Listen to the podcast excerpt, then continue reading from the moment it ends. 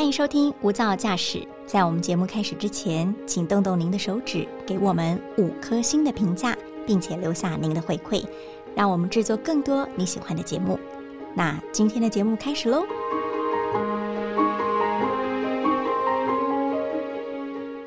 说起了吃，我们一定会觉得它是日常生活中再简单不过的事情。但是你别忘了，外国人是这么说的：你吃了什么，你就会变成什么样子。尤其你的孩子能不能吃出健康，他们在学校里吃的好不好呢？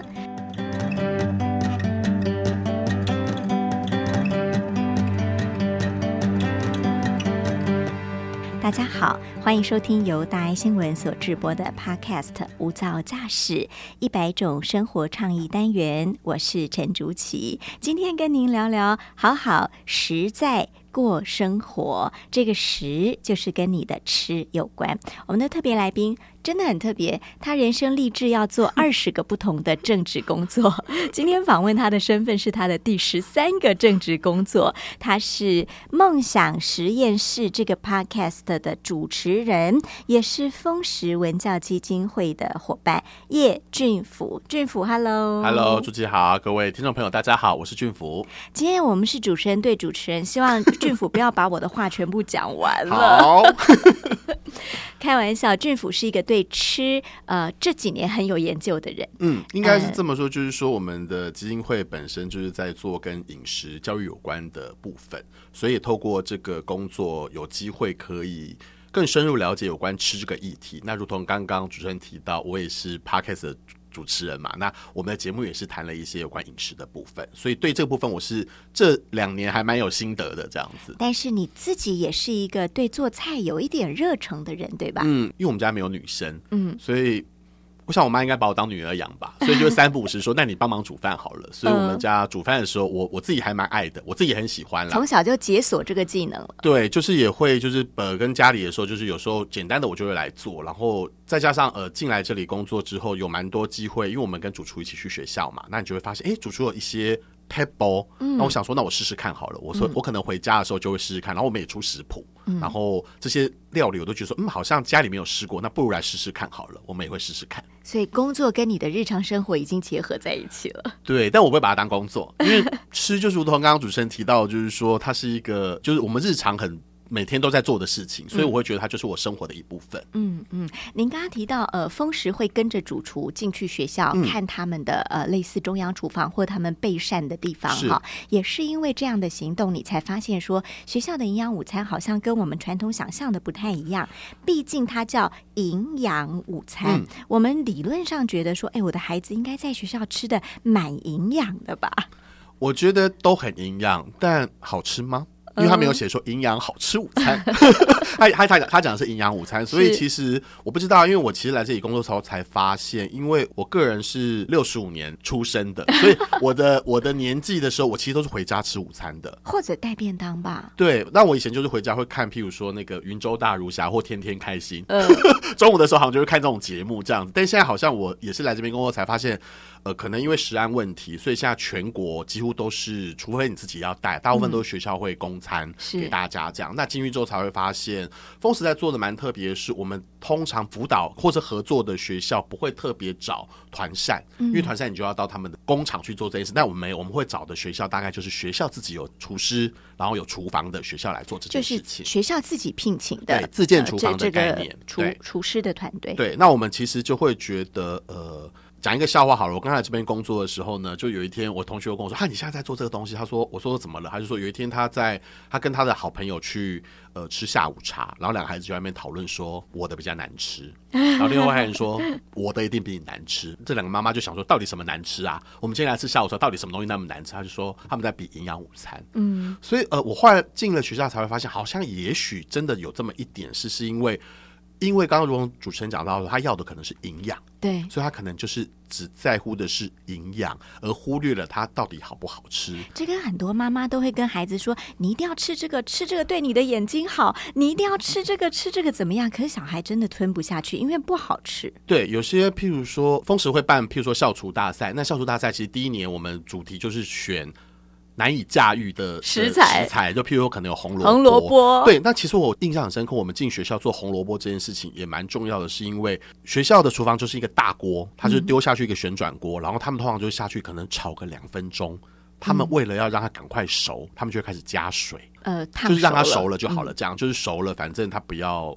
出事，就是孩子们不要中毒，这样就好。但是其实这件事情就很有趣，就是说阿姨们可能不了解食材的特性，比如说以红萝卜来讲，它其实就需要透过油去煸炒它，让它略略焦糖化，然后略略的把它的所谓的甘甜炒出来。或者那个脂溶性的维生素 A，没错，就是这个东西需要教，可是因为他们囿于时间的关系，因为其实你要想，现在很多学校可能是十一点之前就要煮完，嗯，那他们可能八点开始煮，可他们要负责一个主食、一个主菜、一个副菜、一个青菜、一个汤品，所以他们其都实是分量很多对，通。常都大部分我们去的学校大概都是五百到一千五百份，所以他们其实有蛮大的压力，所以他们就会很想要。我记得我们进去最长，因为我会跟主厨去嘛，那主厨可能就会比较严格的带领着他们在做，然后那个阿姨们可能跟我熟一点，她就会。给我眼色说：“经理，经理，时间来不及，时间来不及。”这样我就说：“有有有，呃，主厨有在控，你们不要紧张。”这样他们会担心，因为他们会觉得，我觉得也没有错，就是中午没得吃，谁要负责？事情就大了。对，就大条开天窗了对，所以其实我们进去里面，其实会很多是，其实我觉得主要是希望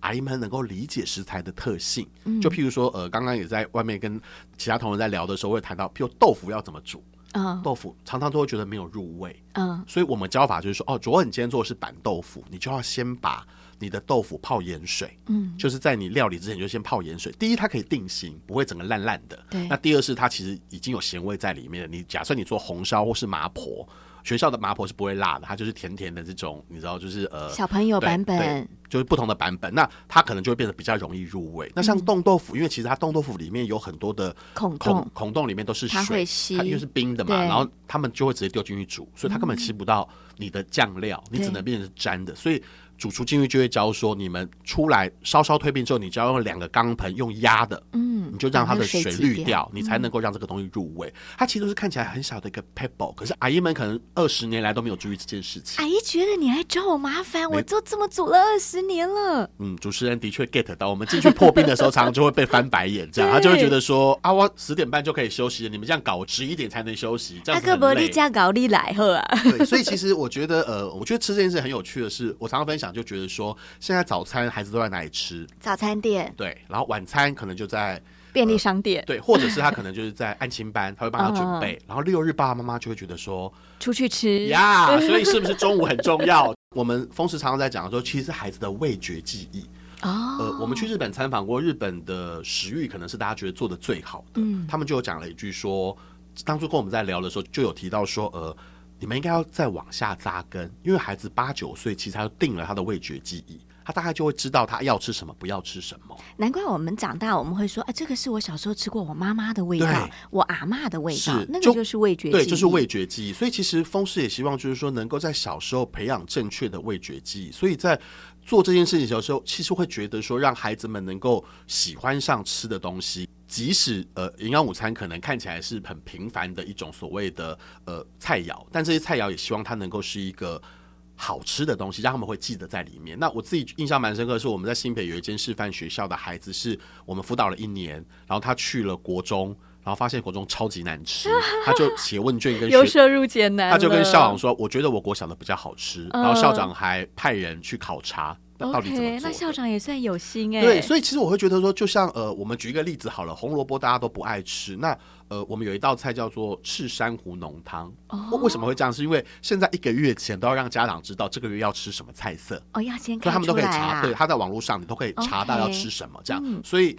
如同我们常常在讲说，有时候呃，他就会知道今天有红萝卜，他就会挑掉不吃。所以我们设计菜色的时候，我们就叫做我们有一道菜叫做赤珊瑚浓汤。这是替他找个替身的意思。是，它就是包装在看起来很炫的一个名字底下，但它其实是红萝卜这样。对，但我们做法蛮特别的是，如同刚刚讲的说，我们会跟阿姨说要炒，所以第一次去做的时候，他们就可能，譬如说你才炒两分钟，它就要加水了。然后主厨就说不不不，不要再炒再炒，放在那边给它慢慢的焦糖化，这样不用想太多。他们就是慢慢在那边做了。我记得应该要炒到二十到三十分钟才会焦糖化。对，因为分量也多嘛。对。然后我们会带均值机进去，就是把东西变细碎，因为他们会知道，就是譬如说你不大可能买来就是泥，所以你可能买来可能是呃块状块状的，那我们就会去把它打成泥，然后我们可能加一点点牛奶，加一点点南瓜，或者是加一点点玉米。然后它就会变成呃浓汤的感觉，但通常在学校里面，你没有机器，你很难做成浓汤。对，所以我们就出了一个叫赤珊瑚浓汤。然后到了孩子那边，他们就喝嘛，因为甜甜的，所以他们就把它喝完了。然后完全没发现它是红萝卜浓汤。我去的时候就说：“哎，大家知道今天喝什么？”有人就说：“啊，是玉米浓汤。”有人说：“啊，没有没有没有，是是南瓜浓汤。”我说：“你们喝的是红萝卜浓汤。”他们就嘴巴就张大，就是下巴掉下来这样。然后有一个，我记得有一个小六的女生就举手说：“我说啊，大家要不要分享一下今天喝到的感觉？”那她就说。我六年来都把红萝卜全部挑掉，嗯，但是我今天喝了两碗，嗯，所以所以对风湿来讲，我会觉得这件事是可能的，因为你只要呃，譬如说你可能在形态上，就是形状上面的改变，或者做法上面的改变，它是很有可能让孩子还是可以接受这件事情。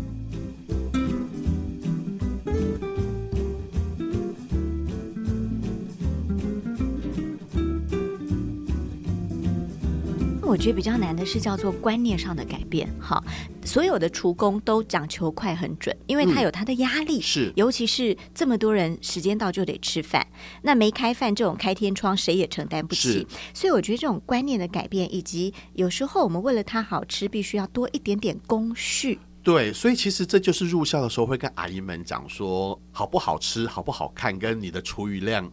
多不多有关系，因为其实有些学校是会被控管出余量的，嗯，所以我有时候去的时候会发现，为什么呃明明都是五百人的学校，为什么某些县市的量少这么多？他们可能就是为了不想让厨余量变多。可是基本上厨余量这件事应该不应该存在，因为照理说你应该做出来，大家都要吃完嘛。如果你好吃的话，为什么大家不吃完？嗯，概念上是这样，那就变成是说我们在做的时候会就会跟阿姨们沟通说，譬如说有一次我去看到某个学校他做的卤白菜，那竹青你觉得卤白菜里面应该要有什么？通常会有什么虾米啊、香菇啊这些东西？对，但是它卤白菜真的就只有。豆皮跟白菜，然后你知道，因为它用酱烧的概念去卤嘛，所以它整个就是大地色。嗯，你用想的，你会想要吃嘛？就是你可能看那个就一坨，然后又烂烂的，对，然后就是糊糊的，然后可能就是，所以那时候主厨就会跟他说：“啊，以后你们开车，你们可能可以好。如果假设今天是舒食日，你没有要做虾米，可能就不可能了。那我们至少可以加一点点木耳，OK，加一点点红萝卜，嗯，你知道让它的颜色看起来，或者是青葱，你知道看看起来它的颜色是。” Colorful 一点的，你才会让孩子有那个欲望想要吃。就跟我们那时候也做过一道菜，叫做呃日式杂炊饭。嗯，它其实概念上就是应该呃，它就是有笋丁、玉米丁，然后很青豆仁，想象就是然后就是白白的，然后黄黄的，然后就是有很多颜色的。对。可是他们可能为了要让孩子们有放了一些，就是有有放了一些酱油下去炒，嗯，所以它做出来整个就是又是咖啡色了呀。所以孩子们就会害怕说这到底是什么东西？我家里的的白饭好像没有这样的概念的时候，就会不敢去吃。那呃，最近其实我们也在研究一个做法，叫做呃食物恐心症，就是孩子们会对于它不是偏食，恐新是恐惧新新的事情，对他就是害怕新的新的事情。他没看过没听过的，他们就像我们会常常讲说，呃，孩子为什么不吃茄子？如果爸爸妈妈从小就不吃茄子，你家里怎么会有茄子？这叫。不喜欢的代代相传的食物，就是说你就是不会吃这个东西。那你在学校你怎么会奢望他吃一个他从来没有吃过的东西？因为我觉得吃也是一个需要学习的。对，我们就要告诉你说啊，你应该要怎么吃啊，这东西是什么味道这样子。所以在某个程度上，呃，恐新症，而且我们研究就是呃，营养学上的研究是，愿意接受的人，他可能要经过十五到二十次，他要试十五到二十次，他才可能敢吃这个东西。哦，对，所以可是你要你知道吗？假设我今天做我开了一道。鱼香茄子好了，好我我开的茄子好了，可是可能厨余量很高，校厨们跟午餐秘书老师或者是营养师，他会不会再他不敢再开，会有压力，对他会有压力，就说我今天回收这么多这么浪费，我可能就没有办法做这件事情。可是，所以我们常常都会鼓励呃。校厨们说：“你要多试试看这样的事情，而不是你就觉得一次不煮你就不要再煮了这样子。”所以孔欣这也是我们在呃在推广的时候会跟他们讲说，其实很多事情我们还是要多尝试，或者说我们要做不同的组合，嗯，让他们可能有不同吃法。就像青菜，就像我们出版呃素食食谱这件事情，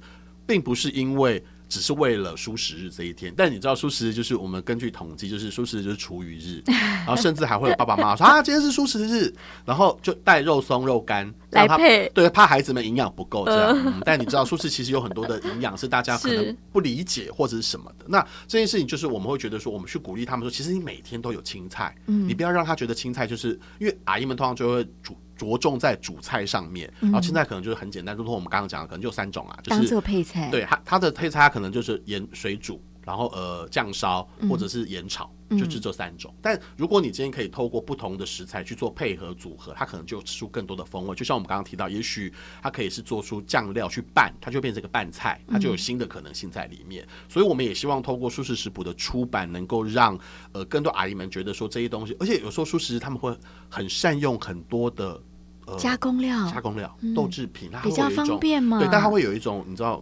就是一种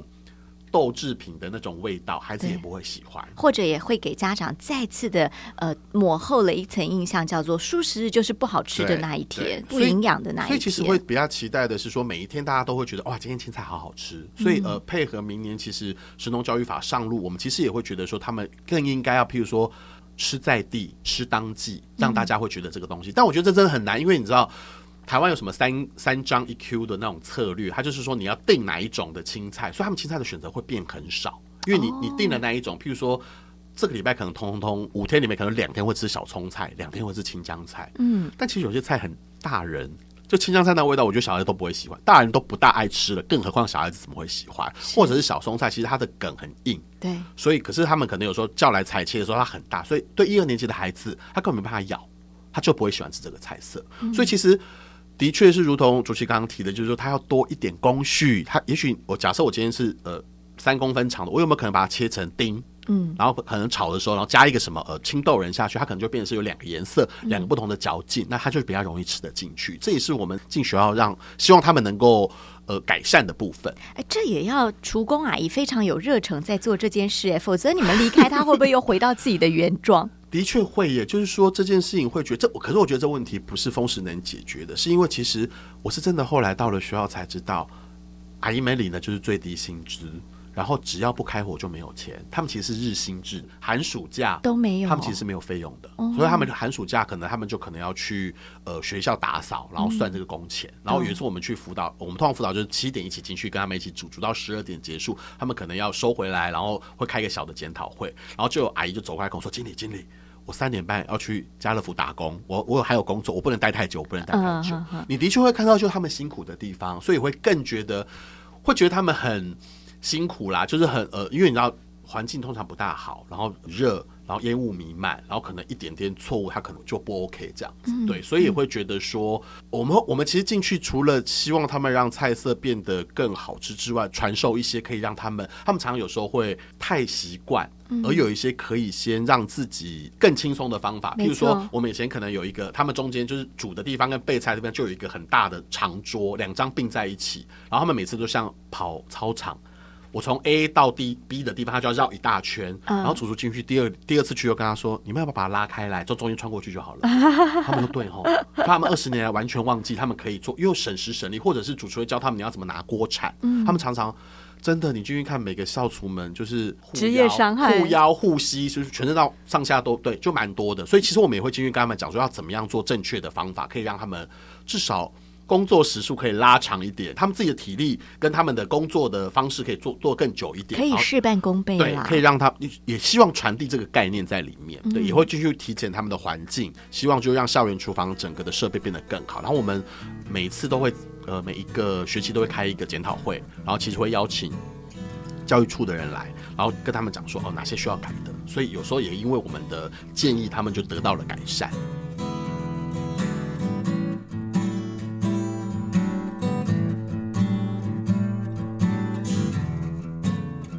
其实疫情之后，有越来越多人开始在家做饭给自己吃，或者做饭给孩子吃。所以您刚刚说的所有技巧，其实也适合料理人。没错，对，就是掌厨的这个人，你可能要多花一点心思跟时间。那我们如果回归到家庭厨房的话，每个妈妈都会问说：“我的孩子总有 A B C D E，他是不吃的，但是他不吃，你就会很想要。”更加强迫他要吃，因为你总是担心他不吃这个就少了什么，所以这时候的呃功夫就回到料理人的身上，就是掌厨的这个人，对不对？是，我觉得这件事情也很有趣，就是我们常常会叫孩子说你不要吃什么，就是你用 no 的方法来告诉他，哦，但是不要转过来说你可以吃什么。嗯，你可以让他转过来，然后可以跟他说为什么你要吃这个？可以用透过比较更有趣的方法，譬如我记得上次有人分享了苦瓜怎么做，他们就把它做成蜜汁，OK，甜甜对，但是他把它让孩子们，他们那是一个实验，他让孩子们可能。